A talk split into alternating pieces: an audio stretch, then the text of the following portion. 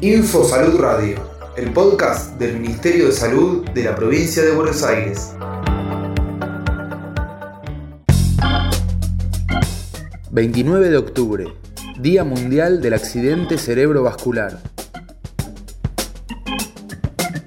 El accidente cerebrovascular, más conocido como ACV, es una afección que puede provocar lesiones cerebrales y suele manifestarse de dos formas, hemorrágica, es decir, ruptura de una arteria en el cerebro, o isquémica, infarto, ocasionada por la obstrucción de una arteria cerebral.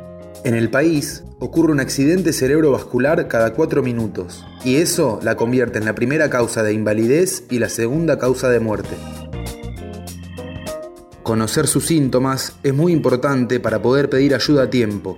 El ACV puede presentarse como debilidad o adormecimiento de un brazo, una pierna o un lado de la cara, confusión al hablar, dificultad para caminar, pérdida de equilibrio o falta de coordinación del cuerpo, por ejemplo, querer agarrar algo y no poder, dolor de cabeza muy fuerte y repentino. Frente a la presencia de estos síntomas, consulta el centro de salud más cercano. Existen distintos factores que pueden generar un accidente cerebrovascular.